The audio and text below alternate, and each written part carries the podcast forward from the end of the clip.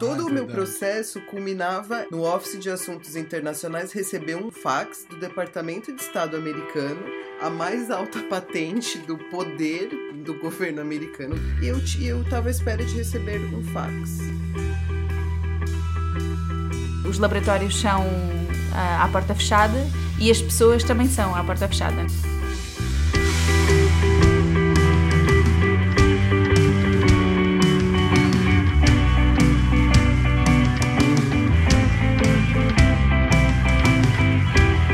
Ministério da Ciência, um podcast que tem passaporte diplomático, portanto pode fugir para qualquer país sem dar satisfação a ninguém.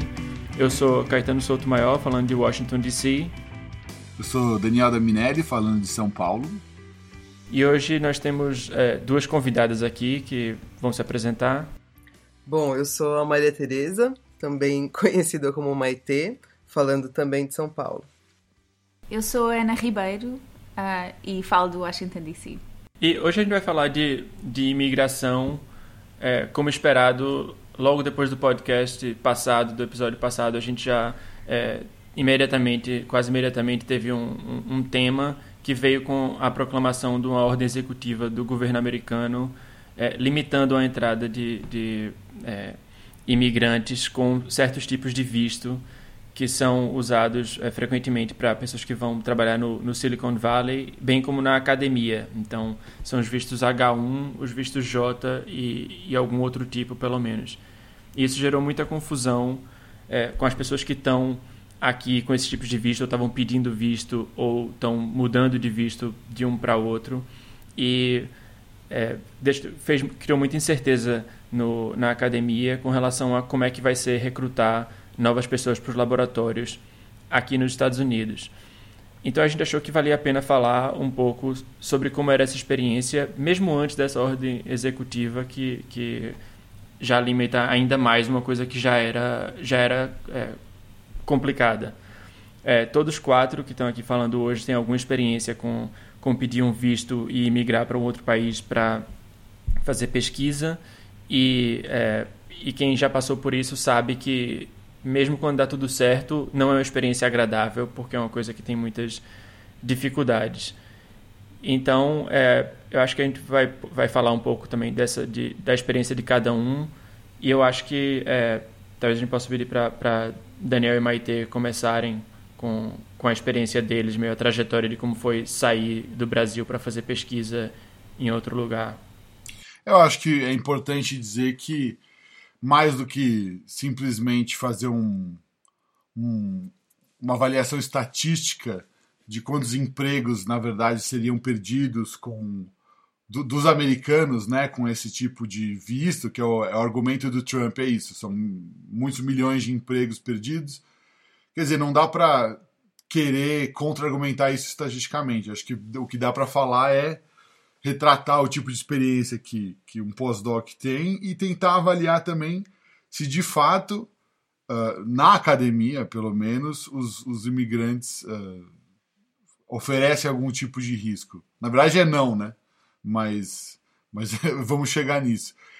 É, eu acho que a Maite, é, na nossa unidade familiar, tem uma boa história para contar porque impactou todos nós. Eu, ela e o nosso filho Otto, que agora tem quatro anos.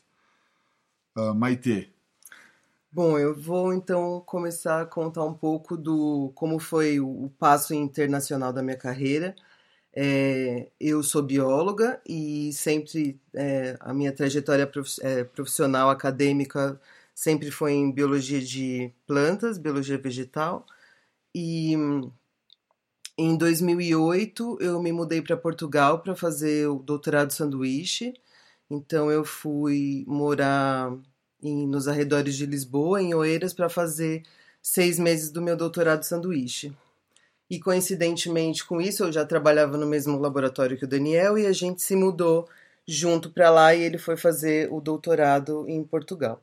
É, então começou em 2008, eu fiz esse doutorado sanduíche, voltei para o Brasil, terminei a minha tese, defendi e nisso fui a experiência em Portugal tinha sido muito interessante e eu voltei, o Daniel estava lá e eu voltei para fazer pós-doc no instituto que nós nos conhecemos, que é o Instituto Gulbenkian em Oeiras. Que é o que une todo mundo aqui, na verdade. Que é, né? é o ponto comum dessa, dessa amizade, que foi nós todos nos... No, eu e o Daniel, a gente já, já, já, já tinha um relacionamento e a gente conheceu o Caetano e a Ana em, em, no Instituto Gulbenkian, em Portugal. Então, eu, então, em 2010, voltei para Portugal para começar um pós-doc no Instituto Gulbenkian. E em 2014, me mudei para os Estados Unidos com o meu chefe português, que foi então contratado na Universidade de Maryland, onde eu continuei o meu pós-doutorado com ele lá. Isso foi em 2014. Em 2019, então, nós nos mudamos para os Estados Unidos e tínhamos, né, fazendo uma história um pouco mais encurtada já para cair no passo da imigração, é, eu tinha um visto J, que tem validade de cinco anos, e depois disso você tem que migrar para o visto H1B, é, se for a sua intenção eventualmente ficar no país. É, no meu caso, nós tínhamos um financiamento conjunto, era um projeto meu, onde eu e o Daniel a gente estava nesse projeto com financiamento do governo americano, da, de uma das grandes agências de fomento americanas, a NSF. E nós tínhamos financiamento do governo federal e nós tivemos que, que voltar para o Brasil porque eu tive implicações exatamente nessa conversão do visto J para o visto H e, e tive que, nisso, nessas implicações, todos nós voltamos para o Brasil é, com, com, com o financiamento da pesquisa é, interrompido e e o visto J, ele, ele, na verdade, tem esse intuito de como se fosse um exchange student, né? Uma pessoa que vai lá, eles até te instruem que é como se fosse uma forma de trocar culturas. Você vai lá para aprender sobre a cultura americana e, em princípio, você vai levar para o seu país depois. Agora, eu acho que ninguém daqui ficava sabendo os detalhes. Quer dizer, o Caetano não precisa saber detalhe nenhum. Porque ele é americano, é europeu, de algum lugar também e tudo. Tá revelando Mas... o segredo como, como agente Born Identity, né? Exato. É, então a gente é, tem um pouco de cada um sua experiência, mas acho que a experiência de chegar lá com o Jota, pelo menos eu, a Ana e a Maite tivemos, e, e, e a gente ser informado dessas características que, para você, você foi para um laboratório, né? É, um parêntese aqui também sobre os tipos de visto, é que quando você vai para um lugar também, geralmente você não, você não sabe quais são todas as opções de visto. Você fala com, com o chefe do laboratório ou com do, do, o diretor do instituto ou qualquer do programa, qualquer coisa assim, e, e lhe instrui mais ou menos é, que tipo de visto você vai pedir. Então você já vai pedir uma coisa que é meio pré-formatada. Você sabe que aquilo existe, sabe que aquilo é a maneira de pedir e você vai, vai por esse. Então muitas considerações vêm justamente depois de você já estar tá encaminhando um processo, né? É, a, a, minha experiência quando eu fui fazer mestrado na Espanha foi, é, foi eu tive que pedir um visto de estudante e o consulado espanhol em Recife, acho que é vice-consulado, na verdade, um dos lugares mais desagradáveis para esse tipo de experiência que você pode passar. Então eu tenho, tenho uma experiência mesmo depois de tendo é, tido cidadania portuguesa e não precisar mais disso. Mas é, a verdade é que, principalmente na altura, que eu era, tinha 20 e poucos anos, é que a experiência é uma coisa que é bem, bem avassaladora, assim. Você não sabe, você sabe que precisa de uma montanha de documentos, sabe que precisa levar aquilo tudo e sabe que tem alguém que vai lhe dar, aprovar ou negar o seu visto. E você quer que saia o mais rápido possível e que dê tudo certo. Você não vai ficar discutindo se no futuro aquilo vai lhe permitir fazer uma coisa ou outra. Então você meio vai no canal que existe e depois descobre é, qual o objetivo uma coisa que você já fez. E eu acho que é, Ana também pode falar um pouco disso com relação ao, ao visto J. Qual foi a experiência dela de, de dessa, dessa é, opção ou, ou, falta de opção com relação ao, ao visto J, né, na, na vinda para cá? Porque é uma cláusula comum aos europeus e aos brasileiros. Então, o que você também passou e várias coisas são iguais para a gente, né? Sim, uh, eu imagino que tenha sido o mesmo processo. Um, como o Caetano disse, eu vim para cá com o visto J sem fazer ideia o que é que é um visto J, não é? E o que é que o visto J implicava. Um, mas para mim não interessava muito, porque era o meu passaporte para começar o pós-doc e era a única coisa que interessava naquele momento, não é? Normalmente a pessoa só pensa nesse tipo de coisas mais tarde, um, quando, quando, quando, quando surgem outras possibilidades, outras oportunidades. Um, a minha experiência com a imigração uh, não foi muito não foi muito difícil. Uh, eu esperei pelo meu visto três, cerca de três meses e, e, e vim para cá sem problema. Um, quando uma das coisas estranhas que aconteceu um, quando eu cá cheguei foi. Eu, eu também vim para a Universidade de Maryland, tal como o Daniel, o Daniel e a MIT, e todos os imigrantes que têm um visto J Uh, e que chegam à universidade para trabalhar têm uma orientation, uma, uma orientação obrigatória. Um, e, é, e, esse foi o meu, o meu primeiro contacto com o mundo de com a realidade de ser imigrante nos Estados Unidos um, foi esse momento de, de, de orientação e, e, para mim foi muito chocante eu que vinha super entusiasmada e super feliz por vir para cá ter a noção de que as pessoas um, nos veem como incivilizados, não é? Uh, nós, imigrantes, e isto é um saco muito grande onde se põe toda a gente de todo, de todo o mundo, que não americanos.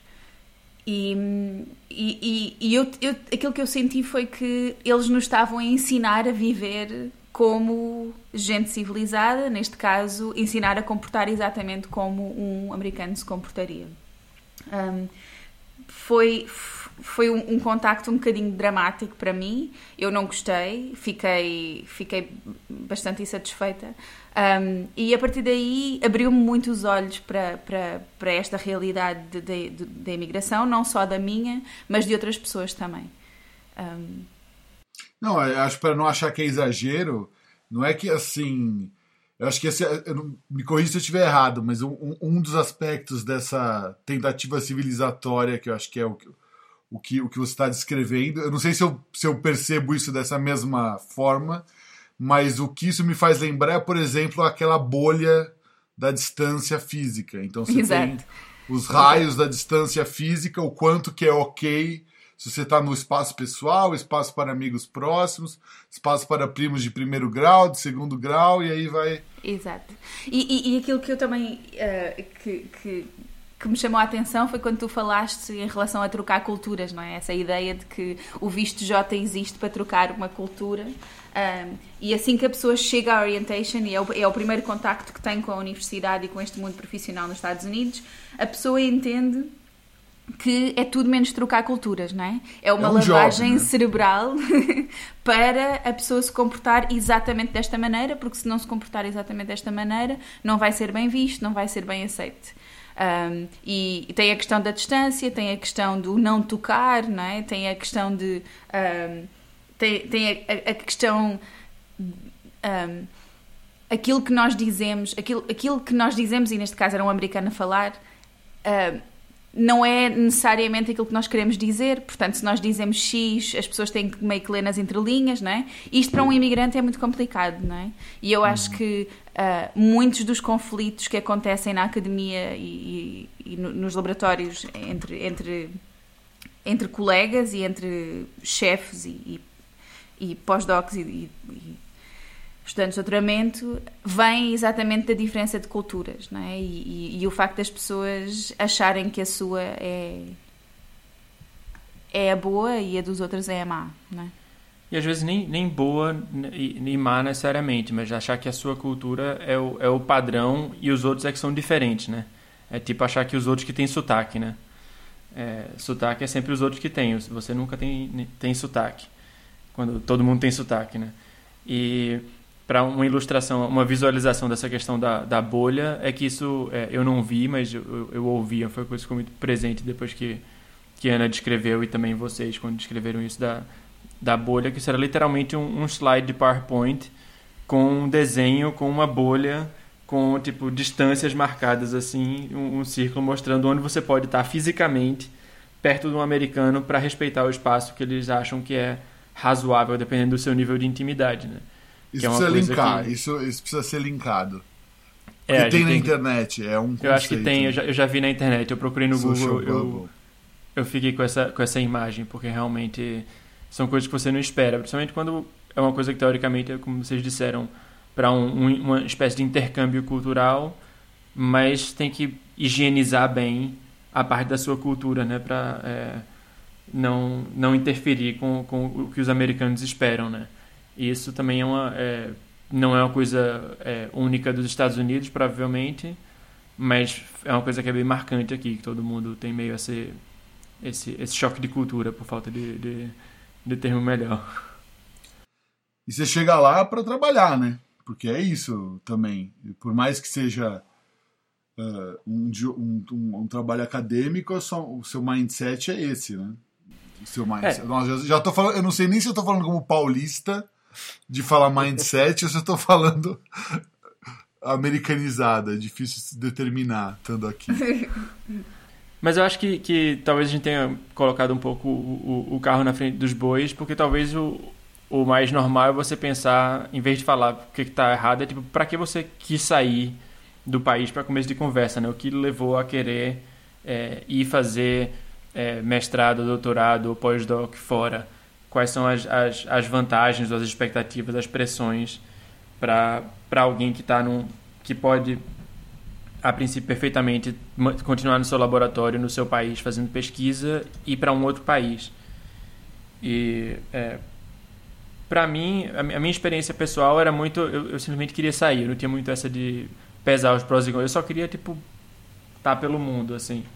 Então, não sei se é, se é uma coisa muito. Que eu pesei os prós e contras. Apesar de que também é verdade que no Brasil tem essa ideia de que tudo fora é melhor, né? Que nem sempre é, é verdade. Talvez em outros lugares tenha isso também.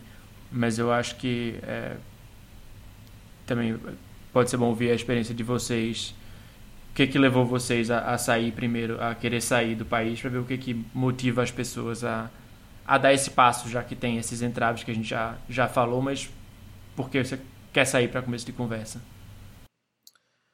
É, no meu caso, foi, foi uma busca por um, por um ambiente internacional e variado e, e, e colaborações e estar tá em outros ambientes né, com, com com uma outra cultura acadêmica, então foi a, além da parte científica de aprender novas técnicas e trabalhar com outros sistemas e,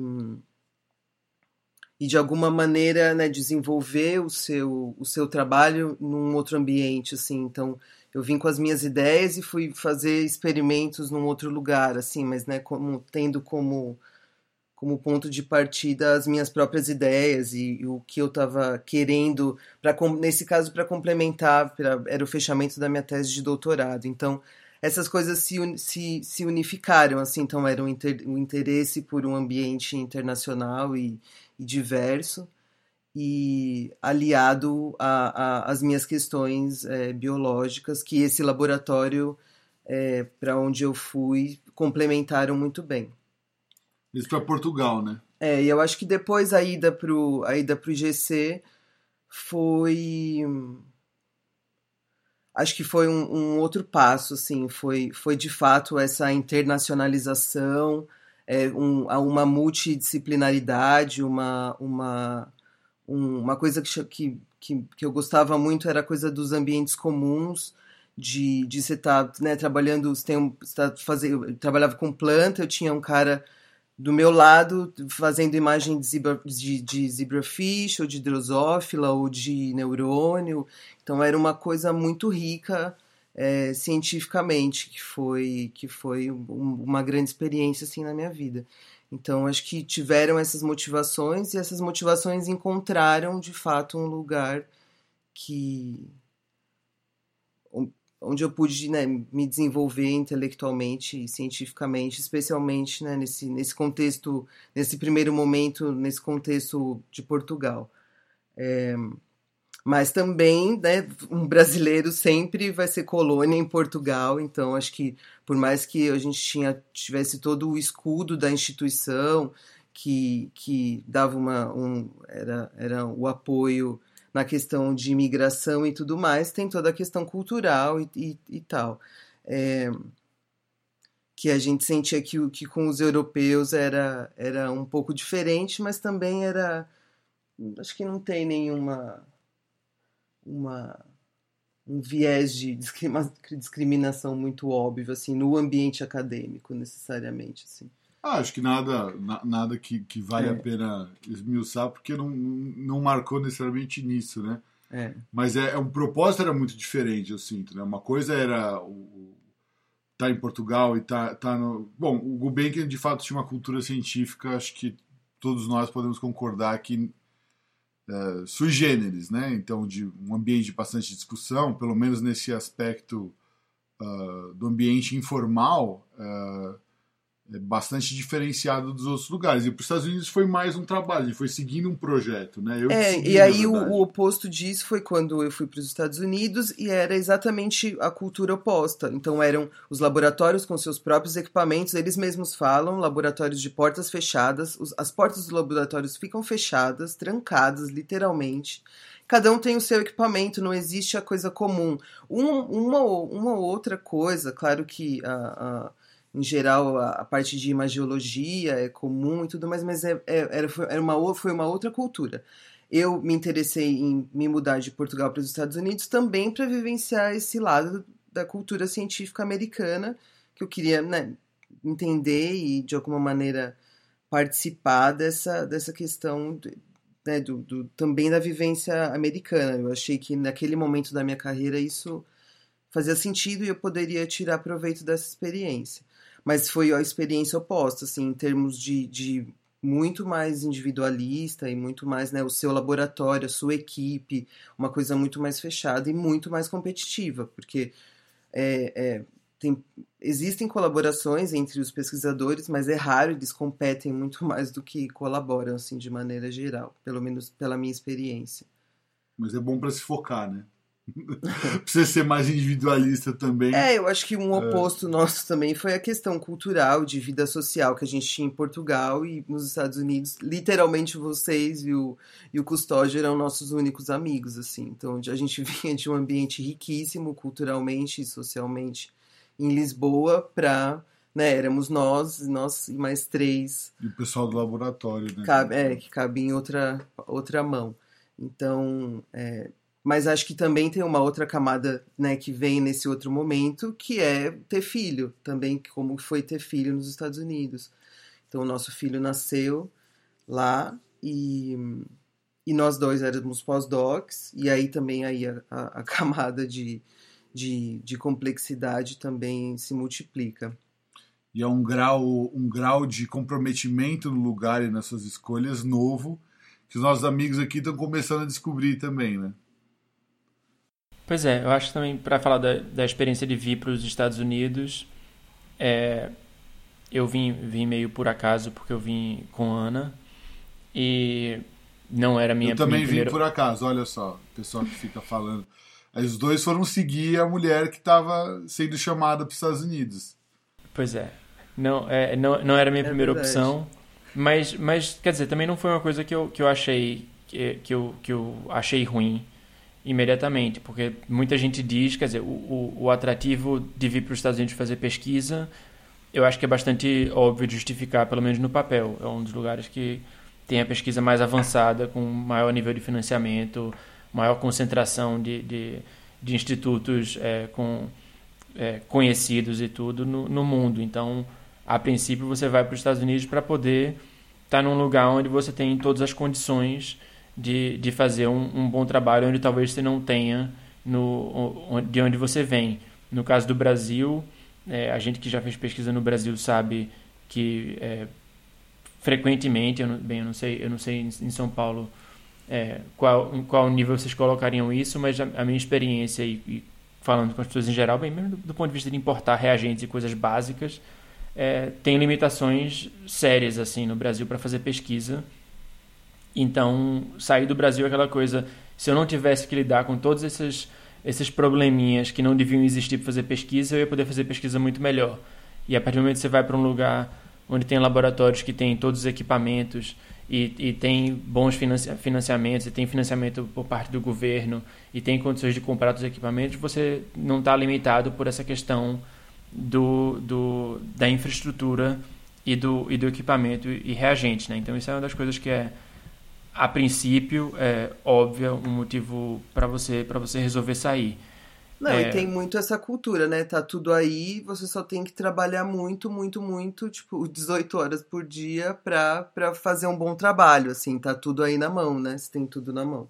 Exato, é, e é o que muita gente diz, é que é, você deveria, qualquer cientista deveria experimentar, vir fazer pesquisa nos Estados Unidos, pelo menos por um tempo, para saber como é que é realmente, onde se faz, como se faz pesquisa no lugar onde tem a maior é, concentração de condições para fazer isso. É, hoje em dia eu discordo totalmente dessa frase. Mas é uma coisa, é meio um, um, um, um é, senso comum, assim, de, de, de pesquisa no mundo, de, de, qual é o lugar, o melhor lugar para fazer pesquisa. Se não tiver nenhuma restrição, os Estados Unidos, porque é onde tem mais, mais dinheiro e mais institutos de prestígio. É, como eu disse, eu discordo dessa frase. E eu acho que é, Ana pode dar também um exemplo no, no caso dela, de como foi a experiência de vir para um, um, laboratório de ponta numa universidade é, prestigiosa nos Estados Unidos. Talvez também falar de onde, onde tu fizesse pesquisa antes de, de vir para cá. Sim, é, eu, eu, E as condições nesse, nesses lugares, desde a da graduação e mestrado, talvez até antes de vir para cá. Eu fiz a graduação em Lisboa, na Faculdade de Ciências, fiz o mestrado no Instituto de Medicina Molecular e o doutorado na Gulbenkian. Um, e, e, a verdade é que, apesar da, da pressão uh, para sair, uh, apesar da, da, pressão para sair começar muito cedo, eu nunca senti essa necessidade. Um, encontrei dois laboratórios que, que me davam aquilo que eu precisava para crescer profissionalmente, dois laboratórios em, em dois institutos muito bons. Um, e, e eu nunca senti que de facto fazia sentido sair do país só por sair do país quando a ciência era tão boa logo ali ao pé de casa. Uh, e então decidi ficar, até porque eu acho que uh, foi, foi, um bocadinho o raciocínio que eu tive no início, foi uh, fazer o doutoramento é um, um, processo tão complicado, tão complexo, que se eu adicionar isso a mudar de país nesta altura, provavelmente vai trazer um bocadinho mais de entropia do que aquilo que eu, que eu espero para esta fase da minha vida. Então eu prefiro fazer num sítio que eu conheço melhor e num sítio que é fantástico, num instituto muito bom. Um, e talvez experimentar sair do país mais tarde quando eu souber o que é, que é isto de fazer ciência, não é? Um, e, e, neste caso já não tenho que lidar com a novidade de fazer ciência e a novidade de emigrar. E eu não me arrependo nunca, nem um bocadinho, uh, de ter ficado em Portugal e ter saído só para, para o pós-doc. Um, a minha necessidade de sair para o pós-doc não foi bem uma necessidade, foi mais foi uma curiosidade. Uh, eu sempre tive, desde miúda, tinha um, um fascínio pelos Estados Unidos um, e tinha muita curiosidade em saber o que é que é, como é viver nos Estados Unidos. Um, e claro que a ciência nos Estados Unidos é, é a ciência considerada de ponta, portanto, claro que para o meu primeiro pós-doc eu achei que, que fazer o pós-doc nos Estados Unidos ia ajudar a impulsionar a minha carreira. Um, vim para cá cheia de expectativas de encontrar um lugar muito estimulante intelectualmente, um, lugar onde eu, onde eu pudesse facilmente conversar com pessoas e discutir ideias, e para mim essa foi de facto a maior surpresa, uma, uma surpresa muito negativa um, que foi como a Maite disse, os laboratórios são uh, à porta fechada e as pessoas também são à porta fechada, não é?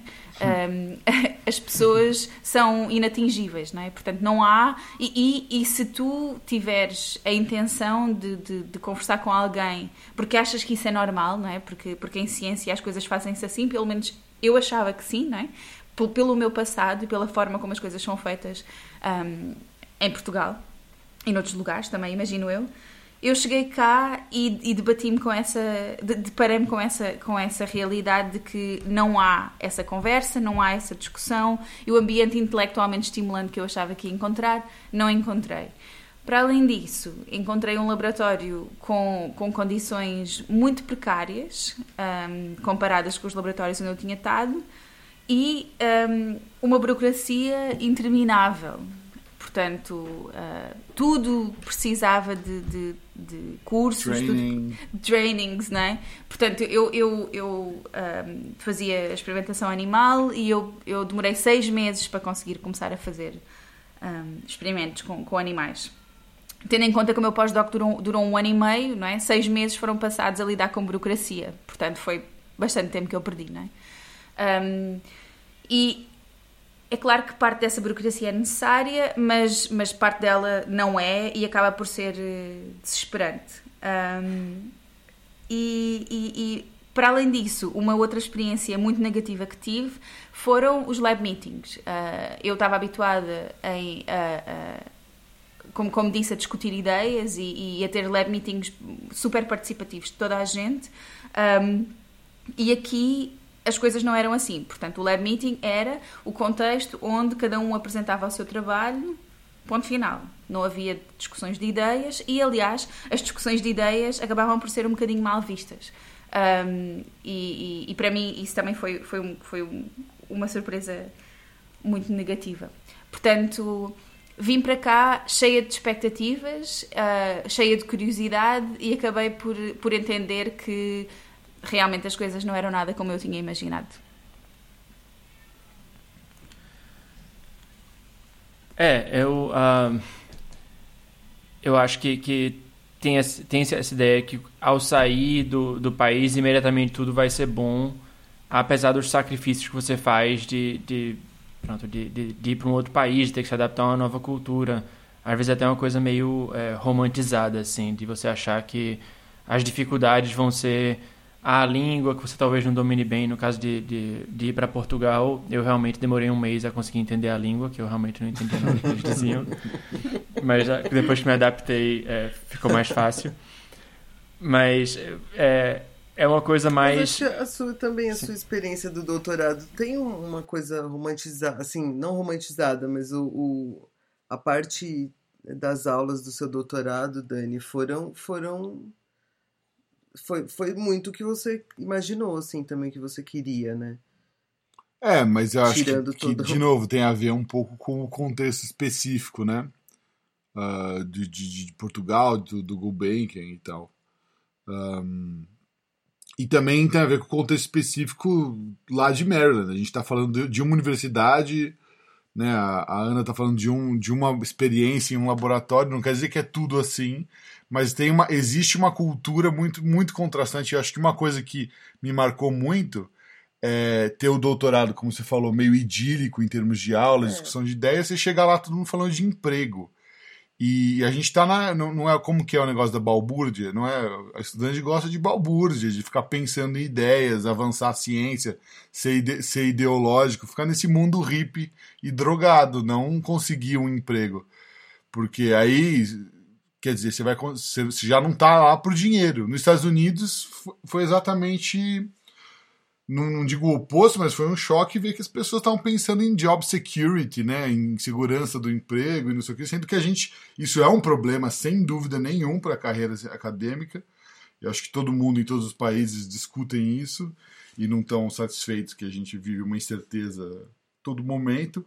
Mas lá era uma questão de pensar no mercado, em emprego, em quanto você ganha, que eu não consigo nem imaginar que a gente oferece algum tipo de competição para um americano, porque acho que todo não sei o que cada um acha dessa percepção da demanda dos americanos pela carreira acadêmica.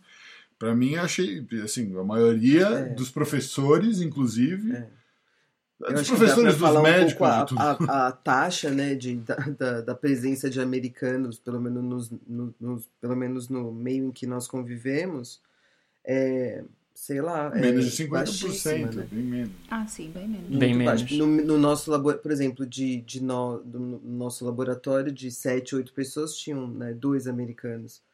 E, então é uma taxa baixa.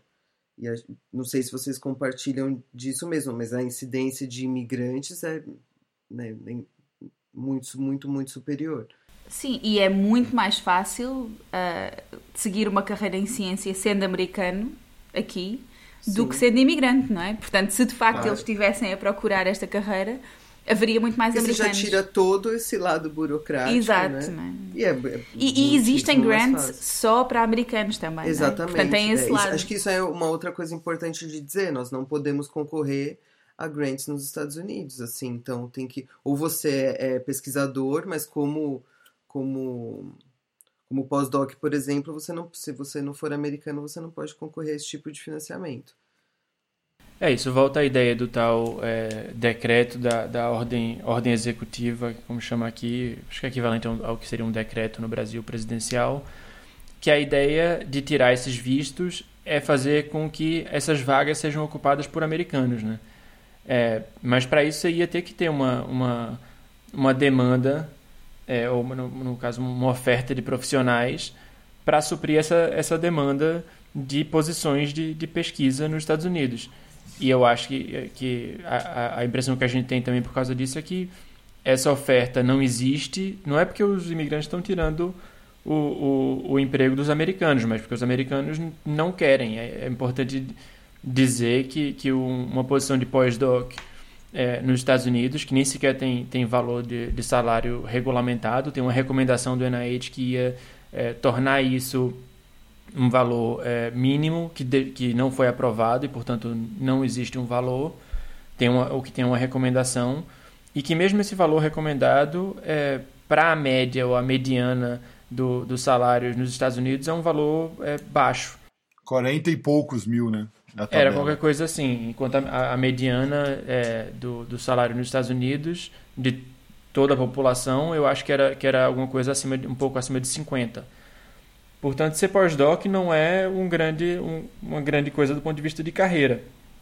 Do ponto de vista de segurança financeira, não é um trabalho que, que, que realmente seja é, é, uma coisa muito que, dê, que dê segurança, que seja muito concorrido.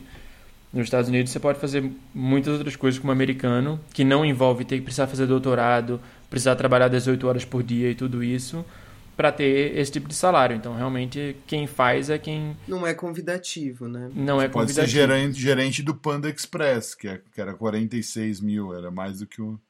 Pois é, exato. E eu acho que, que essa questão da, da carreira também, eu acho que meio tem essa questão de quando você está fazendo doutorado, quando você termina a graduação, mestrado e tá meio nessa de querer explorar o mundo, e você vai, né? Você tipo vai com uma mochila nas costas.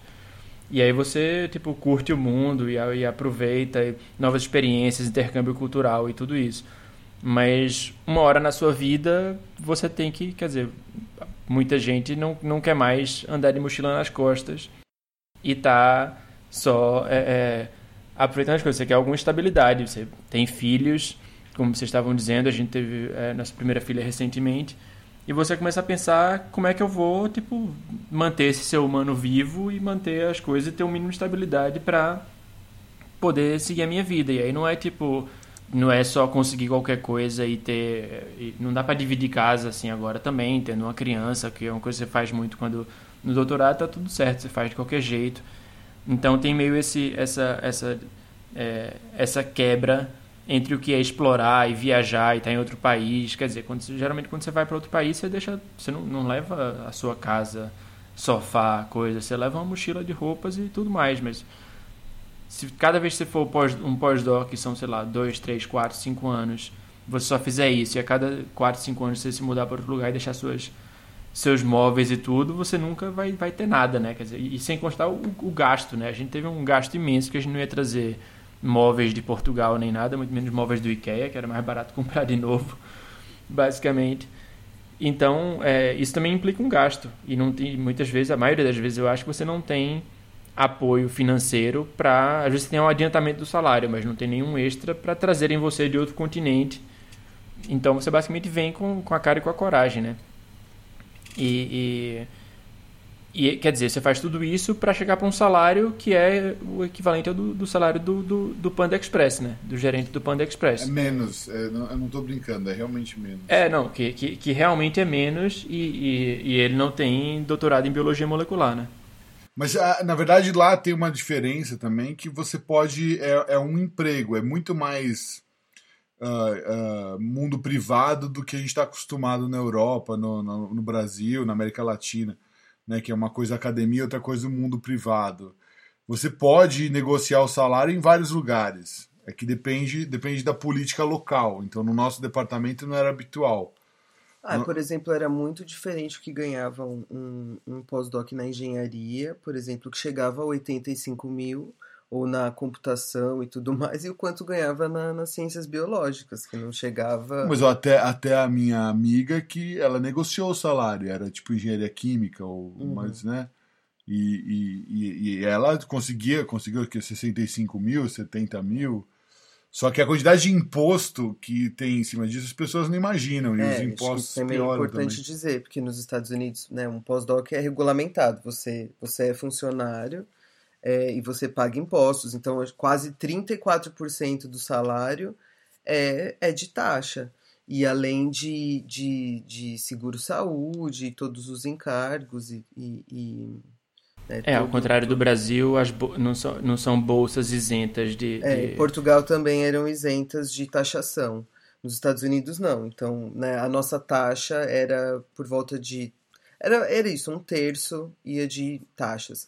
Depois você declara as taxas e tem uma porcentagem muito baixa disso de volta depois da declaração das taxas, né? Que é como se fosse o imposto de renda e tal.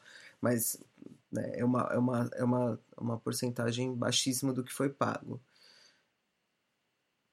Para nós, também a ideia de negociar um, salário, não é? quer dizer, é estranhíssimo. Para mim, uh, vindo da academia e vindo de um mestrado que, que não foi remunerado, não é?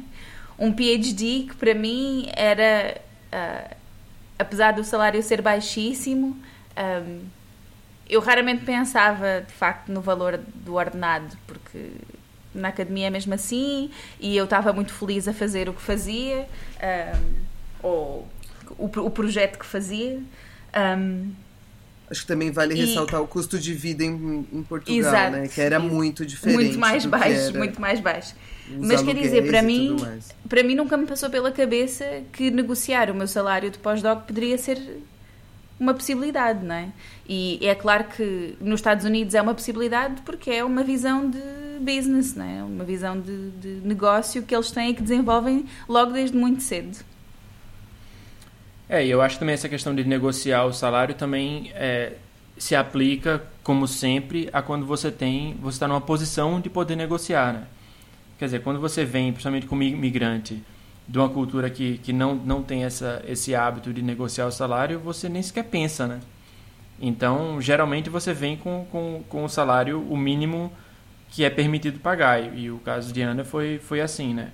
Ela veio com, com o mínimo do salário que era que, ela, que, que o, o supervisor dela aqui poderia pagar. Se você não sabe, e também não sabe qual é o custo de vida e não sabe como, como é que funciona, você acaba caindo nessa faixa porque é, é, porque pela falta de hábito e pela falta de conhecimento de que isso é uma coisa que, que é possível. E por, por um lado é bom que você possa negociar e eu tive sorte, eu acho que também porque na área computacional é difícil também manter pessoas que, de, que poderiam ir para a indústria para ganhar duas, três vezes mais. Então eu acho que minha, minha supervisora aqui, ela meio quase espontaneamente fez o esforço de tentar colocar no, na faixa inicial que eu podia começar recebendo, colocar mais para perto do, do, do, topo, assim. É, que era uma diferença, quer dizer, não era uma diferença absurda, era uma diferença de, de é, não sei, 5% do, do, do mínimo, assim, mas era, quer dizer, sempre ajuda, né?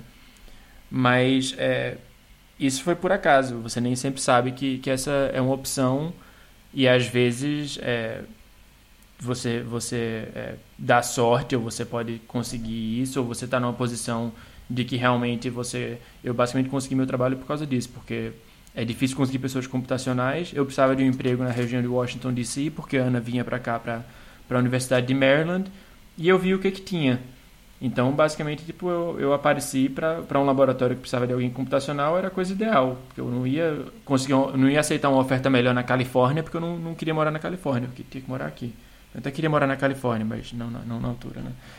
Então, é, essa questão da imigração tem mais isso, né? Todas as coisas que, que, que você não, não sabe como funcionam e você não está preparado para lidar quando você é, pensa em simplesmente e, e trabalhar num, num, num, outro país, né? É, a quantidade de, de coisas que você tem que pensar e fazer, você só se dá conta depois, como, por exemplo, é, declarar imposto nos Estados Unidos, que é, que é toda uma, uma, uma questão é, mais complicada que no Brasil, eu imagino. Eu acho que eu declarei imposto só uma vez no Brasil e declarei como isento ou dependente de qualquer coisa nas outras vezes. Já, já não moro no Brasil há. vai fazer 10 anos. Mas aqui a, a burocracia, a coisa é uma coisa que você não. não é, é, novidade. E Ana gosta muito dessa coisa de, de declarar impostos. Aqui, talvez ela. Acho que vale. Acho que vale um pouco essa desmistificação, né? Um pouco da burocracia também, do, do lugar onde tudo funciona e do primeiro mundo, né? Da, uhum. da, o que, que é uma sociedade civilizada onde tudo funciona.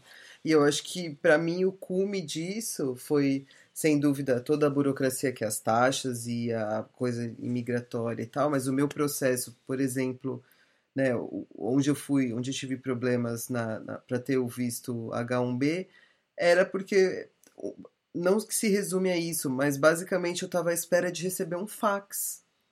Todo ah, é o meu processo culminava em, no, é. no, no, no, no Office de Assuntos Internacionais, receber um, um fax do Departamento de Estado americano, a mais alta patente do poder do governo americano, o Departamento de Estado, e eu, eu tava à espera de receber um fax. E era só por fax. E era só por fax, não uhum. existia. E o, esse escritório de assuntos internacionais tinha mudado de edifício. E, tipo, e aí eles vão mandar o fax para qual edifício? é, então, assim, é, é, é, de um nível, é, chega a ser patético, assim, porque o, o, muito, muito não aconteceu porque eu não recebi um fax e o meu processo expirou e o meu visto venceu, eu não consegui fazer a transição e eu basicamente tive que voltar para o Brasil. E aí esse processo saiu com, né, com oito, nove meses de atraso do que era. É um, acho que vale a pena ressaltar que era um processo para durar sete semanas, durou dez meses. Foi quando eu tive a resposta e eu já tinha voltado para o Brasil. É que, é que para você receber a resposta deles é por fax, mas para falar com eles de novo é pombo correio bêbado. e aí não chega, aí não, simplesmente não dá. E é quase isso, porque você tentou. Quantas vezes você tentou falar com os caras? A universidade é. tentou. Porque as pessoas falam assim, não, ah, chegou, isso é porque, sei lá, não, mas Daria pra fazer um episódio só dessa história, mas é, mas é. Chegou um dado momento que eles me falaram, então me põe em contato com a, com a supervisora do que trata desses assuntos e tal. A pessoa escreveu para lá, eu imediatamente mandei os e-mails e aí eles deixaram de responder, assim, a partir do momento né, que, a, que a representante legal assumiu o processo, eu nunca mais tive respostas e, e, e nem, nem com o a, agente responsável né, no, meio, no meio disso tudo. A sensação é que eles perderam a desculpa para não pra enrolar. É. Né, porque cada vez era 10 dias úteis, né? É, eles... A partir do momento que você enviava um, um, uma pergunta, um e-mail, né, uma, uma questão, eles tinham 10 dias úteis para responderem. É, no Brasil tem aquele clássico que é da burocracia, você tem uma lista de documentos, aí você leva a lista de documentos, demora para juntar lá porque pede com não sei quantas autenticações, carimbo, não sei o que, você vai lá e leva e diz, pronto, tá tudo aqui. Aí alguém manda lá um, talvez um pombo correio também às vezes, é, ou ligam para você, mas, mas provavelmente, né, e-mail não é uma coisa, cartório também era digital, não, não, não chegou muito, ou você tem que ir lá pessoalmente, talvez para dizer tipo, ah, falta um documento aqui, mas como falta? Você me deram a lista dos documentos ah, mas falta outro. Então me dê a lista logo toda. Aí você, não, é esse documento. Você leva o outro, aí você faz carimba, autentica lá com selo, pega a segunda via original com menos de seis meses, aquela coisa, volta lá para depois dizer tipo, ah, pronto, é, é, olha, não faltou outro documento também. Como assim, né? E todo mundo acha que isso é uma coisa exclusiva do, do, do Brasil, a coisa da burocracia que não funciona, não funciona como deveria. E na verdade é, não é. Eu devo dizer que em, em Portugal os, os processos que eu tive que lidar é, foram muito mais eficientes. Então eu acho que se por um lado a gente no Brasil herdou a burocracia lusitana, ibérica ou o que for, das duas uma, ou eles conseguiram melhorar bastante, ou o Brasil conseguiu piorar bastante, ou os dois, porque realmente tem coisas que não, não, tem, não tem nada a ver. É, Pra gente foi os dois, né? Porque foi, foi bem difícil Foi ser imigrante lá. Então a gente fala assim, daí que vem a coisa do Brasil, daí que vem. É porque São Paulo é, é- é- não é tão absurdo como qualquer lugar no Brasil. Em algumas coisas talvez seja mais. Mas em geral tem coisas eficientes. E aí É. você chega em Portugal e fala, ah, não é possível. Tipo, na junta de freguesias tinha que recolher assinatura de pessoas com, que votam lá, dizendo que você mora lá. É, é, é, tinha É, isso é uma coisa mais negócios- local. é, É. não, tinha uns negócios muito, tipo. do- ah, você tem que tirar seu sangue e fazer uma mistura na lua com um português mesmo castiço e não sei o quê. Porque senão. Era muito esquisito. E aí a gente falou, pô, só no Brasil, aqui. Aí em Portugal a gente não. falou, pô, só em Portugal. Aí chegou lá no Novo Mundo, Estados Unidos, falou, ah, É, não, não. Isso é, essa porra aí. Afinal, não, acho que o- né, um simples exemplo de uma transferência bancária também, né? Como, como Ah, isso é ótimo difícil nos fazer Estados Unidos. uma transferência bancária que a gente, tipo, Não existe. na Europa Não é que é você vai no difícil, é multibanco, você no Brasil, no- tipo, até, ou um envelopinho com cheque, né? Tipo, tudo é cheque e, e você paga a conta, você envia um cheque e É, pessoal, pra quem, pra quem não teve experiência, os Estados tem. Unidos é um lugar onde se faz muitos pagamentos e transferências através de cheque. É, eu, eu, eu acho que eu passei tipo, dois cheques na minha vida no Brasil e aqui frequentemente você tem que usar cheque, que é uma coisa tipo. 1980, que você nem podia. Exato, passar an- anos 80, tipo aqueles, aqueles talões amarelos do Banco do Brasil que seus pais tinham assim, do, uma coisa tipo amarelada, e você via tipo cheque, aquela coisa, uma fonte, um negócio bem, bem anos 90, assim, com um padrão tipo tapete, assim, para as coisas de falsificação e tal. E aqui, tipo, cheque, tipo, 2020. Agora faz uma transferência bancária, não faz, né? Tipo, não, Não. faz, cara. Você É. tem que fazer tirando foto no seu smartphone do cheque. Exato, é alta tecnologia, É um app que tira foto do cheque para depositar. É, então, quer dizer, é, é- é- essa, essa coisa de. de- a, a- frase do, do, do Tom Jobim é muito, muito verdade, foi uma coisa que a gente falou que é, ligado ao episódio, é que morar no, no- fora é, é bom, mas é uma merda. E morar no Brasil é, é, é uma merda, mas é bom, né? Porque você acha É, que, ah, vou pra fora, vou pros Estados Unidos, vai tudo funcionar. Aí o que você tem que lidar em termos de, tipo, declarar impostos. Inclusive, para declaração de impostos, a gente reco- recomenda um, um episódio de um, de, um, de um show do Netflix, do Hassan Minaj, falando sobre impostos, que é uma das coisas mais surreais. Você já, já acha ruim, vocês já, já conhecem isso também.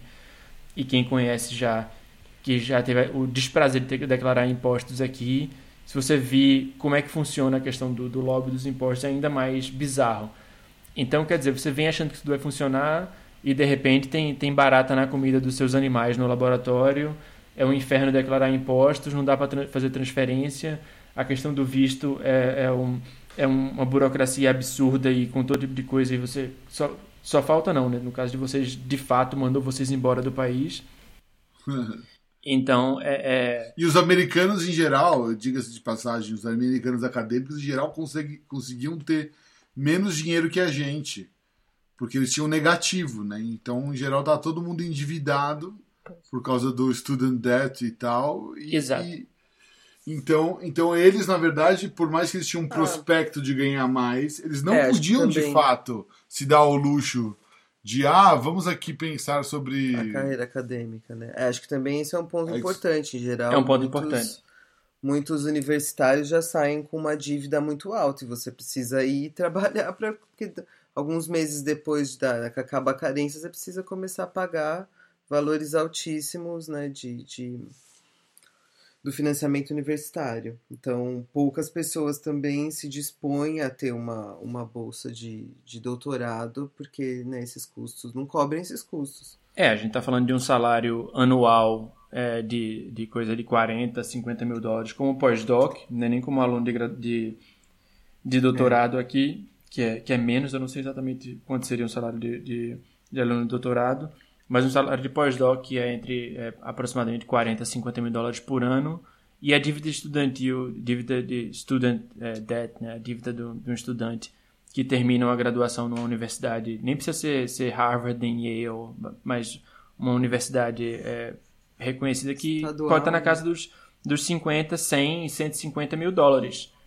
Ou seja, se todos Então, na Universidade de Maryland, acho que era 40 e tal, e eu tive que ouvir um, um- um cara de lá falando: Não, esse negócio de, de, de que aqui a gente tem dívida, que é- não é verdade. Se você mora no estado, sai barato. O meu é 20 mil. Começou é, aqui 20 de Maryland, é só 20 mil por mês. Por, 20 por mil é barato, né? É como dívida. Mas é isso, quer dizer, se você. é, não é incomum, ele podia ter dívida só de 20 mil, mas. É, não é incomum ter dívidas de 50 Não, não, era 20 mil por ano o preço pra quem era do, do Ah, estado. 20 mil. Pois é, não. Ou seja, a sua dívida, se você não tiver nenhum financiamento, é, é- é na, na casa de, de 80. 50, 60, 80 mil dólares, né? Às vezes você tem algum auxílio como, como monitor, coisas assim. Mas quer dizer, com um salário de 40 mil dólares, se todo o seu salário de, de pós-doc for para pagar a sua dívida, vai dois anos inteiros de salário só para pagar a dívida de, da, da faculdade, né? E as pessoas ficam é, de cara com o fato de que a gente é, não tem dívida nenhuma, né? No Brasil, a universidade pública é, é completamente gratuita. E a gente ainda reclama que tem que pagar, tipo, 300 reais pelo diploma, alguma coisa assim. Que realmente é um absurdo, mas é, ne- nessa ordem da discussão... é, Pois é, os, os salários em ciência são sempre baixos, não é? A diferença é que nós não temos uma dívida para pagar. Portanto, e, e aquilo que se diz muito agora aqui, em relação a esta medida do Trump, hum, é que a ciência é, como- é- é- é feita por imigrantes porque os imigrantes são os únicos que, que- que se sujeitam a estas condições ah, de, de salários e, e horas de trabalho, porque querem vir para os Estados Unidos a todo o custo, não é? Porque isto é a terra prometida e, e- e o pessoal tem que tem, quer vir para cá e pronto, e, e é Pra ter salvação. um pouco da liberdade que só tem. Exato. Mas eu acho que as pessoas que dizem isso de facto não fazem ideia nenhuma do que é que é trabalhar em ciência, porque todas as pessoas que trabalham em ciência sabem que os salários são baixos em todo lado, não é? E que as, condi- as condições são, que são más em todo lado, não é? Portanto, não, não, a, a- a pessoa sujeita-se a isso porque. Pá, por amor à, à ciência, não é? Não sabemos, pronto. Não sabemos, isso, isso é uma pergunta procura muito difícil. Estamos tentando descobrir ainda porque que a pessoa se sujeita a isso. Mas eu acho que, é, voltando um pouco à questão da, da imigração é, e à questão da restrição do- do- do- dos vistos, Ana também tem uma história com relação a quando ela saiu do, do, do laboratório onde ela veio para fazer pós-doc e, e como é, é sair tendo um visto J1, tendo um visto J que é especificamente para você é, vir fazer esse tipo de, de, é, atividades acadêmicas e ter esse intercâmbio, que quando você termina esse visto, você basicamente tem um mês para ou mudar de, de tipo de trabalho ou ir embora do país. Se você, você não pode nem sequer esperar, tipo, é, um mês e meio para ver se encontra outra coisa. Você já tá, tipo, sem... É, é, ilegal, como dizem aqui no país. Que pra gente ia ter feito toda a diferença, né? Foi. Se Pois a é. gente pudesse esperar um mês e meio, dois meses, a gente podia Talvez ter tivesse feito mais. diferença. Mas, é, mas Ana tem essa história justamente de quando ela quis sair do, do laboratório e talvez tu, tu queira explicar um pouco qual foi o, o processo de é, ao querer sair do laboratório por que, que tu não simplesmente se demitisse e dissesse olha não quero mais e, e, e esperasse em casa até aparecer outra coisa ou Pois, pois. quais são as restrições quando você é imigrante nesse caso eu, eu percebi, ah, não muito tempo depois de estar no laboratório, que, que de facto eu não queria continuar e que, e que, na verdade eu não queria continuar eh, a fazer pós-doc e não queria continuar a fazer investigação, na verdade. Um, e queria mudar para, para uma área mais, mais ligada com, com a educação e, e tinha, e tinha uma ideia do que eu gostava de fazer, mas eu, eu não fazia ideia do quão difícil seria mudar de trabalho neste país, né? Um, sendo imigrante. Ah, porque a verdade é que ah, n- neste país a ideia que eles transmitem a toda a gente é que é muito fácil mudar de trabalho e que, aliás, é esperado e que, e que a pessoa deve andar sempre ah, à procura de melhores condições ah, ah, de trabalho. Portanto, é, é esperado que se mude. Assim como você negocia o seu, o seu salário, você tem que estar sempre. é, é, pode estar sempre negociando ou procurando novas oportunidades, o que é, é o meio, meio vender, vender o seu peixe, né? Então sempre vão aparecer oportunidades porque essa é a terra das oportunidades, né? Uma coisa que é vendido aqui. Exato, e, e, e são apresentadas todas as áreas nas quais nós podíamos trabalhar, o que é muito bom, não é? Porque isto realmente abre-nos muitos horizontes enquanto cientistas e nós temos uma, uma ideia um bocadinho limitada daquilo que nós podemos fazer. Um, e, e, e, isso é verdade, sim, para quem é americano, mas não é verdade para quem é imigrante e para quem, como eu, tinha um visto J, uh, que, que uh, tinha, tinha a restrição de se eu quisesse sair do laboratório, eu tinha que continuar a fazer um pós-doc. É? Tinha que fazer um pós-doc, podia fazer um pós-doc no outro lado, mas tinha que fazer um pós-doc e, na verdade, o pós-doc até tinha que ser na mesma área porque tinha que ser relacionado com o que estava escrito no meu documento oficial. É? Um, e, e, é bastante específico o que está no, no documento oficial. Tinha que trabalhar não podia com mudar. M, basicamente, com, ah, com, biologia celular de M, do, do grupo prostético da, da, hemoglobina e afins, assim. E, Ou seja, é, pronto, tem tipo uma, uma dúzia de laboratórios nos Estados Unidos inteiro, talvez, que, que trabalhem nesse nível com, com isso, ou seja, basicamente era impossível mudar na, Pronto, na prática. Exato. E eu, mas eu percebi que eu não queria trabalhar com, com M, nem com. Não, ia, não queria continuar a trabalhar no laboratório, uh, nem naquele nem noutro. E, e procurei outras, outras oportunidades e encontrei um trabalho. Também na mesma universidade, na Universidade de Maryland, e no mesmo departamento. Uh, e estava tudo, tudo certo para eu mudar de trabalho, e eu disse ao meu chefe que, que, que ia sair dali a, dali a pouco tempo, porque o processo ainda estava a decorrer e ainda ia demorar um bocadinho uh, a, a, acontecer, porque obviamente é a burocracia, que nós já falámos, né? Um, e eu disse ao meu chefe que, que ia sair, que não ia continuar a trabalhar como pós-doc. Um, e, e, pronto, e estava muito esperançosa de que as coisas todas funcionassem.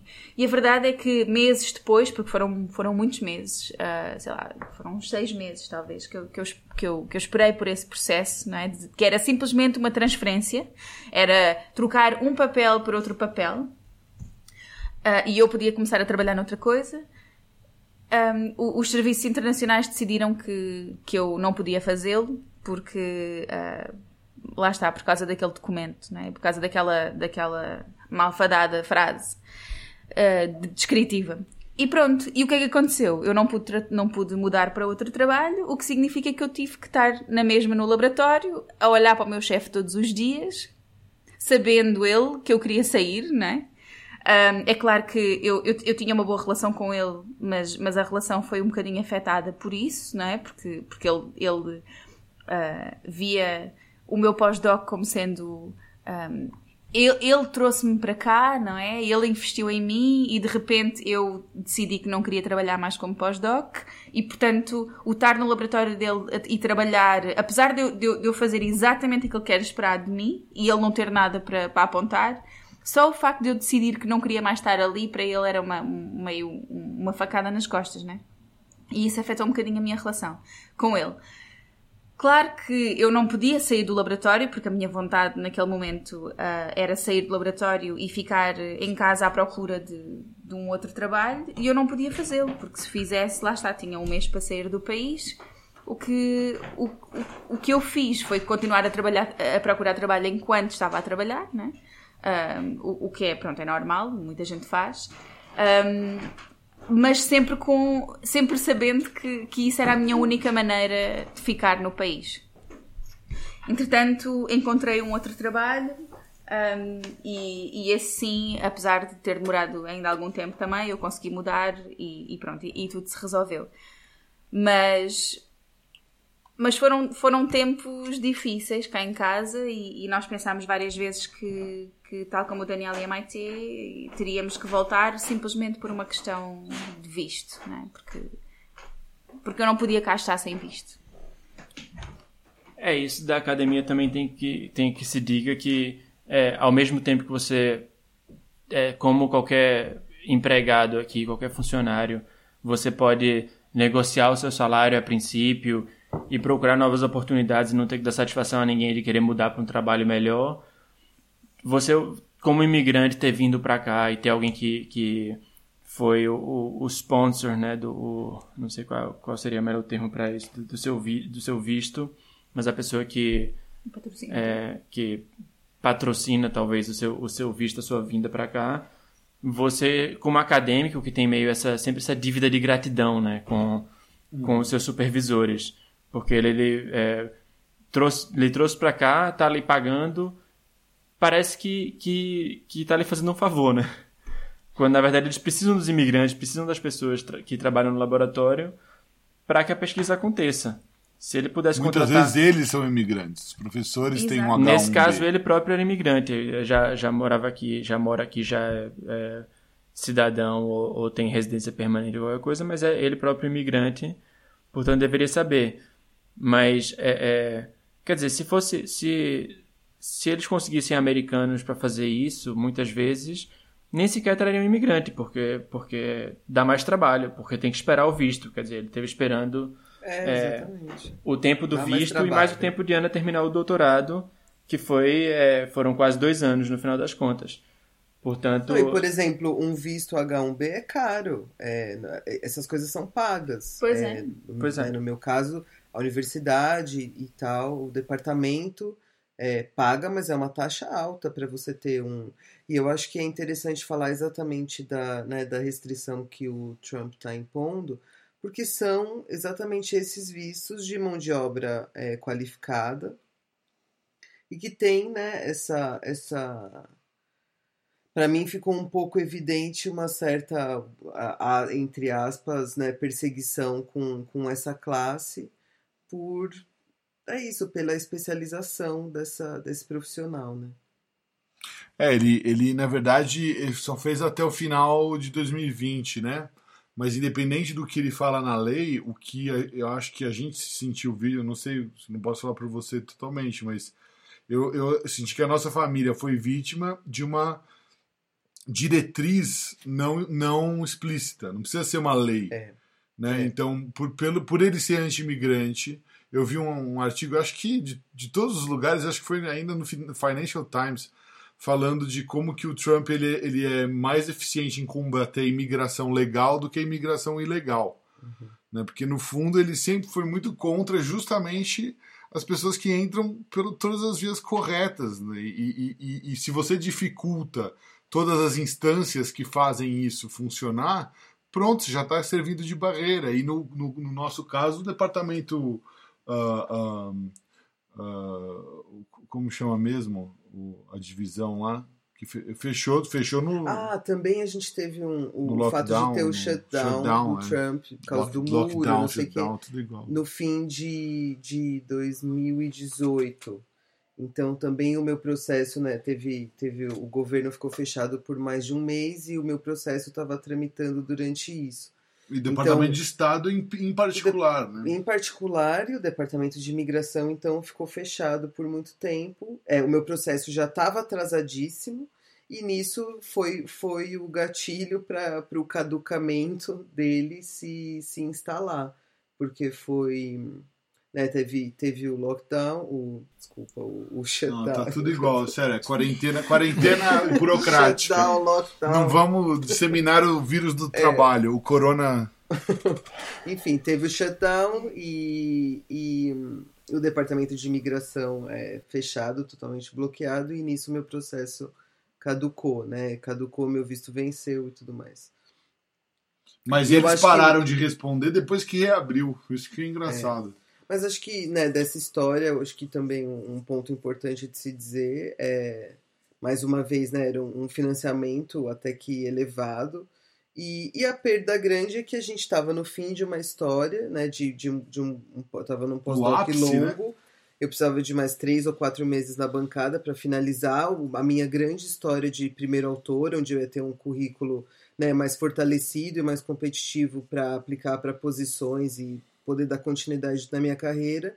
E isso foi absolutamente interrompido, né? Tipo, é, foi, foi, foi, foi um plano decapitado e, e suspenso. Então, né, era no, o fim de uma história super promissora e com, com, com, com né, mil coisas se abrindo dessa, dessa linha de pesquisa que foi completamente interrompida e, agora por alguns meses de atraso o que pode é. acontecer por isso que esse negócio de poucos meses pode ferrar um monte de imigrante né um monte e eu acho e eu fico pensando agora a, a, um monte de pessoas que estão tá nessa situação famílias e, e, a gente teve que em duas semanas gente, eu tinha uma data limite em duas semanas a gente teve que tirar filho da escola vender carro fechar a casa e fazer uma mudança, porque, né, porque o, o, o fax nunca chegou. É, sem dúvida. Momento. Sem dúvida que, que, que tem pessoas que foram pegas na situação de ter que renovar, ou de que tiveram que sair do país, iam pedir um visto, ou que estavam com um visto encaminhado para vir em breve. E tem alguns, alguns, é, alguns casos que a gente já viu no Twitter, tem muita gente comentando, pessoas que estavam esperando também é, um parceiro ou parceira vir é, com um visto associado ao seu, que é uma coisa que existe e, e, é. e já não vem, então, é, ou, ou desistem, ou então ficam vivendo separados quando não era esse o plano. Todo esse tipo de coisa. Eu acho que é, que é verdade isso, de que tem esse discurso de que a imigração ilegal é o problema e tudo, mas existe, quer dizer, não existe nenhum amor especial pelos imigrantes legais aqui no país também e, e não, é perfeitamente plausível, eu acho que é, provavelmente tem, tem evidências claras, esse artigo do Financial Times, como o Daniel é, mencionou, de coisas que acontecem, mesmo que seja tipo meio é, é, por trás, por, por baixo do pano assim, por, nos bastidores, para é, impedir ou atrasar e fazer com que as coisas se arrastem e acabem os imigrantes indo embora. Sem contar que, é, acho que é também oportuno falar, que, que obviamente tem toda uma escala de, de, de ranking de desenvolvimento, é, religião, racismo, é, em todas essas coisas para quais são os imigrantes, né? Porque existe obviamente é, diferença entre que... um imigrante que vem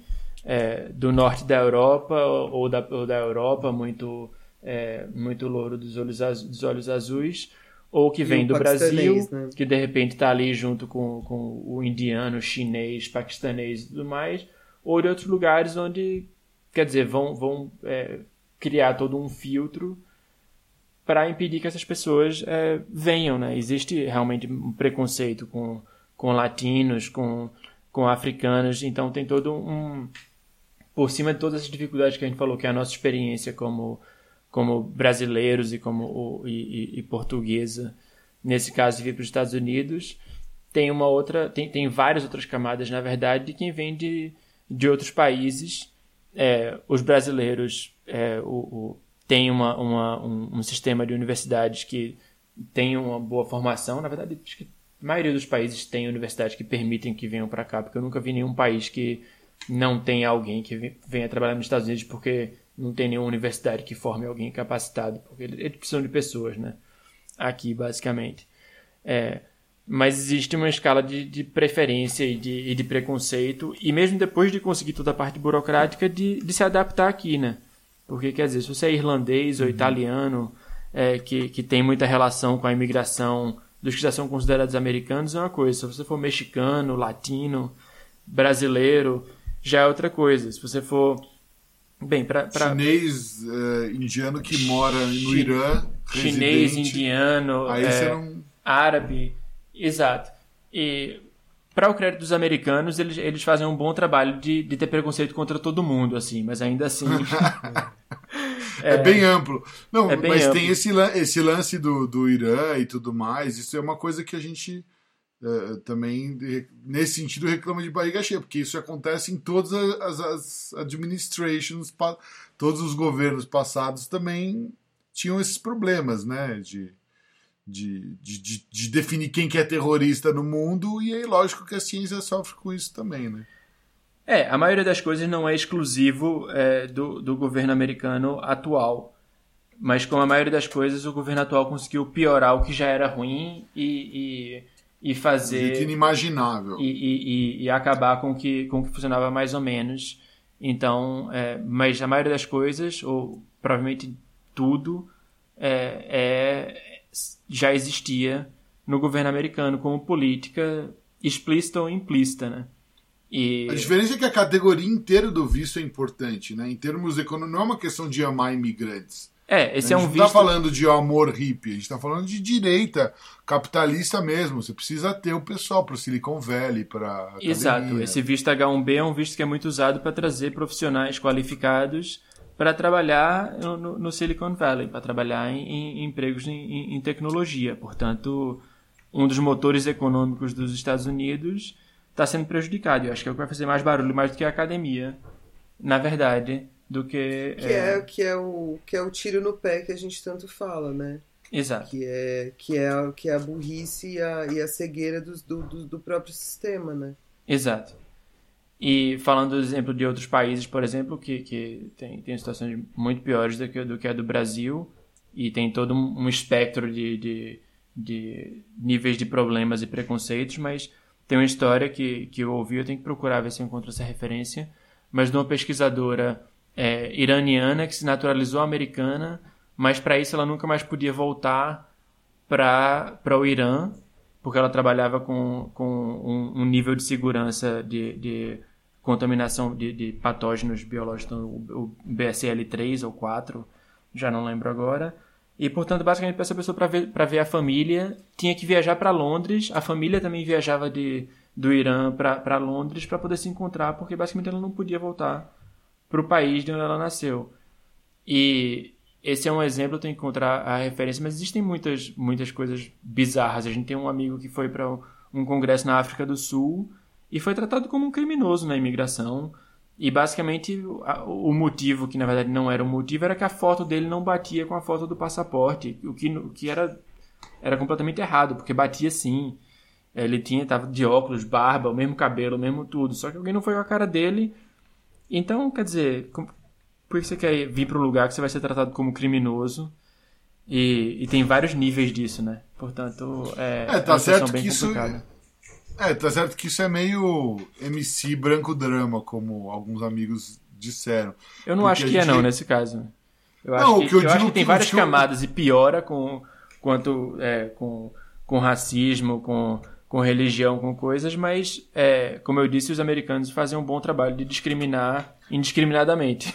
Não, mas o que eu digo que é, e é esse argumento que usaram com, com, num grupo que eu, enfim, que eu estava acompanhando, é justamente por que, que é um pouco? Porque se no seu país você todo dia é revistado, apanha, não sei o que lá, você ir ser revistado toda vez que você vai viajar é um puta de um ganho, é um privilégio, entendeu? No sentido de, não no sentido de que uh, uh, não é difícil e, não, e, e, e, enfim, pode ser até pior, dependendo da, da componente étnico.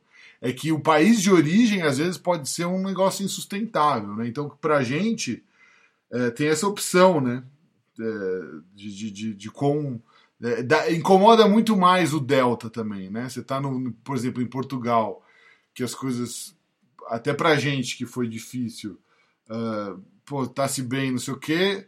Você vai para os Estados Unidos, você é tratado com menos amor, você já fica assim. Se você, onde você mora, é tratado com, né, com uma mentalidade genocida pelo seu presidente, como é o caso agora no Brasil também. Quer dizer, putz, às vezes isso é refresco, só, só falando isso, né? Não é. Não, sem dúvida, não é sem dúvida. Isso é, é, não é, obviamente, que a gente não pode comparar a experiência de um acadêmico que, que escolhe vir fazer isso, mesmo tendo que passar situações que são que são más e tudo. Não, é, não tem nada a ver com a experiência de um, de um refugiado que vem da Síria, né? Quer dizer, esse realmente está literalmente fugindo da guerra. Então, é, tem vários, tem, tem vários é, é, contextos por trás de quem imigra e o nível de problema é, que se tem. Do lado mais é, de, quem tem a opção é, de, de, de, imigrar, isso também é outra coisa que os americanos têm uma certa dificuldade de, de entender, e acho que, que é uma coisa que, que Ana também já, já já explicou para as pessoas e as pessoas ficam sem entender porque eles acham que todo mundo que vem para eles quer venha fugindo da guerra, quer, quer venha para trabalhar na academia, realmente como ela disse, vem querendo ficar aqui, né? E é difícil para eles entenderem que alguém pode não querer ficar aqui nesse país. É, é, eu acho que também tem essa, essa questão da intencionalidade, né? De não, se você está aqui, você tem uma intenção de ficar aqui. Né? No nosso caso em particular, eu só queria terminar minha pesquisa. Eu não tinha intenção de ficar no país. Tanto é que eu pedi uma extensão de até dois anos, que era o quanto ainda o financiamento duraria. É, sem intenção, a gente tinha intenção de voltar. Eu só queria terminar o que eu me propus a fazer lá, e é o que eu fui fazer, né? E isso não foi possível, mas em nenhum momento existe essa possibilidade de, uma, de um imigrante não querer ficar, né? De, de, de achar que existem condições melhores em outros lugares e, e não, isso isso está fora da equação. É, eles não Até partem... porque o Obama, até o Obama e a Michelle Obama, no discurso fala que é o melhor país do mundo. Então, para eles, sem dúvida, é o melhor país do mundo, né? Quer dizer, para. Muitos deles eles não conhecem mais nenhum, né? É, e mesmo se Grande porcentagem de- dos Estados Unidos tanto. nem passaporte têm. Portanto, eles, eles nunca foram. Não saíram, não sabem, né? Mas a gente deixa lá a maior parte dos nossos anos produtivos, ah, tentando ajudar, inclusive, o mérito das instituições deles. Então, você está indo lá para fortalecer a credibilidade deles, e mesmo assim, os caras puxam o tapete em quem está tentando ajudar. É, é incrível. E acho que é uma coisa que todo mundo que vai lá, sem dúvida, vê. É o quanto de todo mundo é imigrante, não é só na academia. É, é, É em todos os serviços, é, todo né? ser médico, é, técnico, quer dizer, professor, lá na, lá na escola do, do, do menino também. Cuidar de professor que era. Quer dizer, então quem que ens- ensina suas crianças, te dá de comer, limpa sua sujeira, cuida de quando você tá doente, quer dizer, o que- cadê os americanos, mano? Pois é, uma coisa que eu acho que poderia ser um grande, um grande ponto forte desse país era, era reconhecer e realmente tratar bem todos os imigrantes que de fato tem aqui, porque são muitos, realmente tem muitos imigrantes é, aqui. ó, é um dos países que tem mai- maior imigração, até pela, pelas, pela quantidade de dinheiro e oportunidades e, e condições que se tem aqui. Isso deveria ser é, reconhecido e, e- e recompensado. Quer fosse alguém que esteja fugindo de uma guerra e, e não necessariamente mais, acho que não, não mais alguém que vem para trabalhar na academia como especializado. Isso seria um grande ponto forte, mas parece que é até o contrário. E mesmo quem é especializado, que teoricamente é quem eles queriam que, que, que viessem para cá emigrar, eles não tratam bem e não querem. Né? Essa, essa ordem executiva diz explicitamente que eles não querem que essas pessoas venham e não, não se importam com as consequências.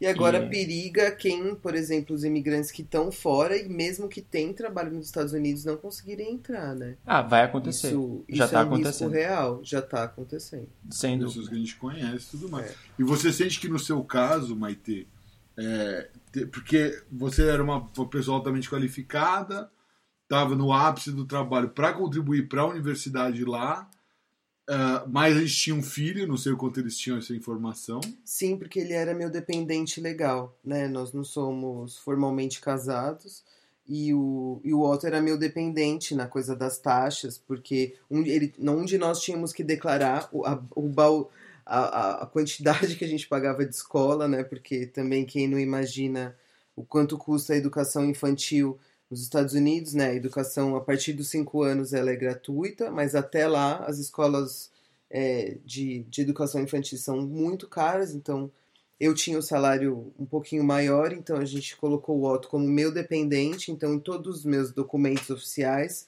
o Otto era meu dependente. Então, é, como nós não éramos casados, é, também parecia essa coisa da, da, da- do fato de ter um filho e de querer ficar lá, né? Eu sinto. Assim, essas respostas né, são difícil ter, é difícil ter certeza, né? Mas eu, eu acredito sim que o fato de ter um filho americano, Ser mulher. ser mulher, é, brasileira e tudo mais, é, assim, eu, eu não consigo não descartar completamente né, esses, esses pontos. Pois é, eu acho que é, assim a gente deve tá chegando no limite do tempo e deve amarrar aqui e tirar os gatos do banheiro que estão ali no, no nosso estúdio aqui, do, do home studio, home office, home tudo. Não sei se Ana tem alguma consideração final sobre sobre isso, alguma alguma coisa que que queria falar também. A gente pode encerrar um pouco com, com um comentário. Não, eu, eu queria só dizer que, que hum, as pessoas não valorizam o facto de dos imigrantes estarem a mudar de país, a largar a família, a largar os amigos, hum, a ir para um país novo, ter que aprender a navegar a cultura, ter que fazer ciência num laboratório novo, ter que aprender uma língua, tudo isto ao mesmo tempo, não é? Hum, eu acho que, que ser imigrante, quer nos Estados Unidos, quer noutro lado qualquer, é difícil hum, e, e- e todos nós sabemos. e, e não é valorizado o, suficiente.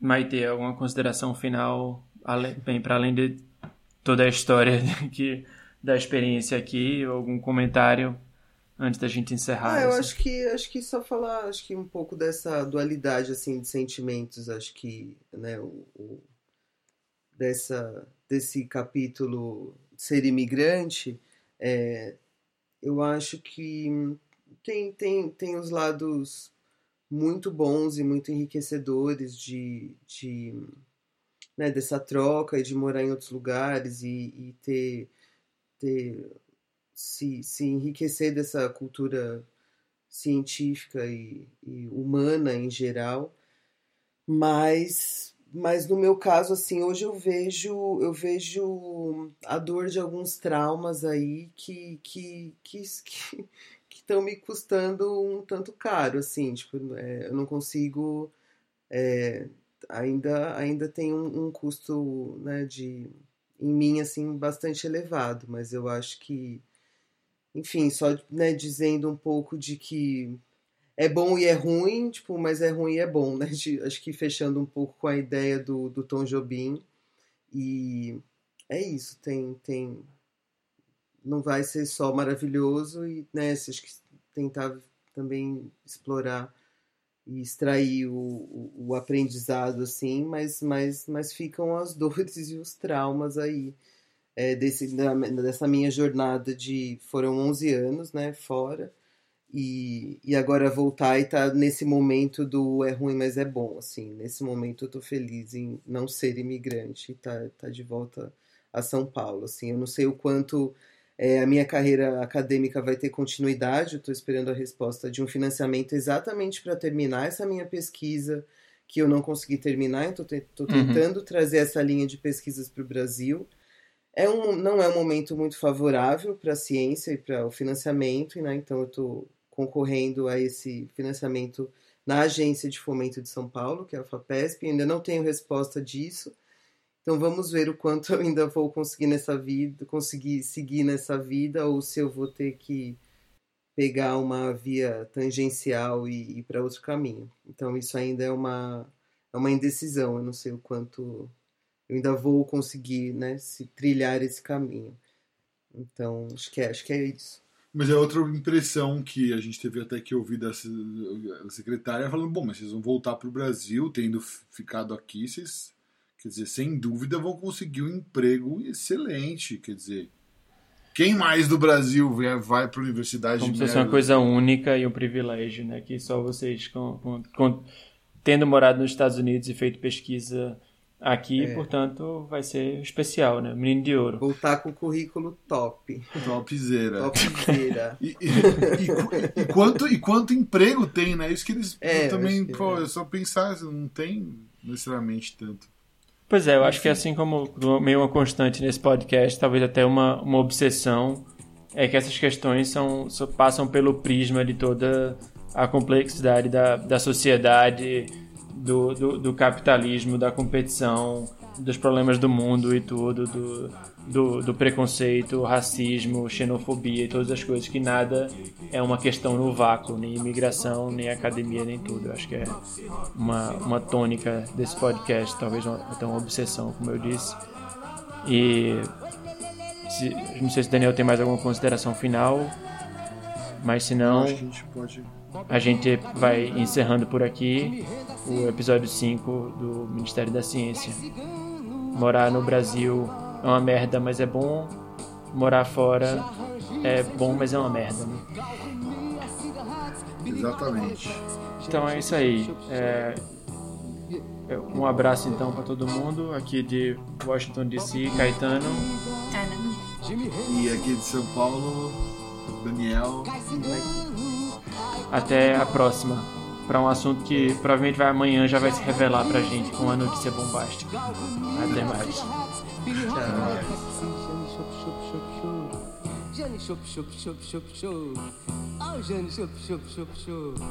Oh chup chup. Yeah yeah yeah.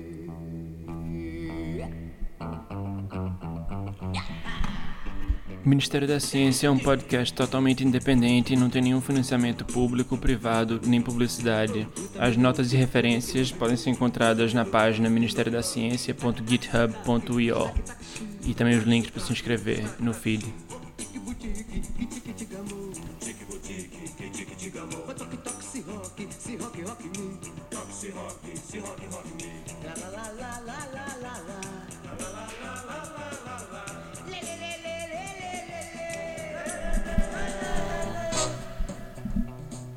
Diga, diga, diga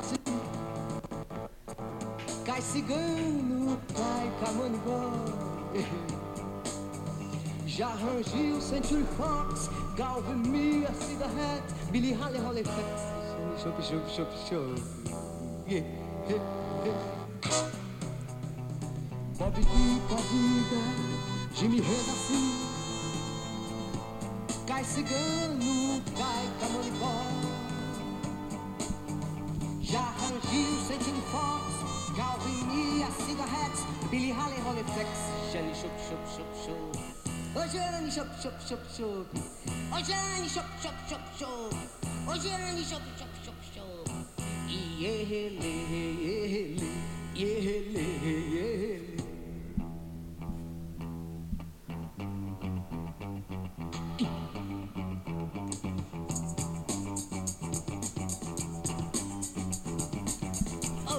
me looking, me looking love me. Olha me looking, looking me. Tac tac sotaque, destaque tac chi.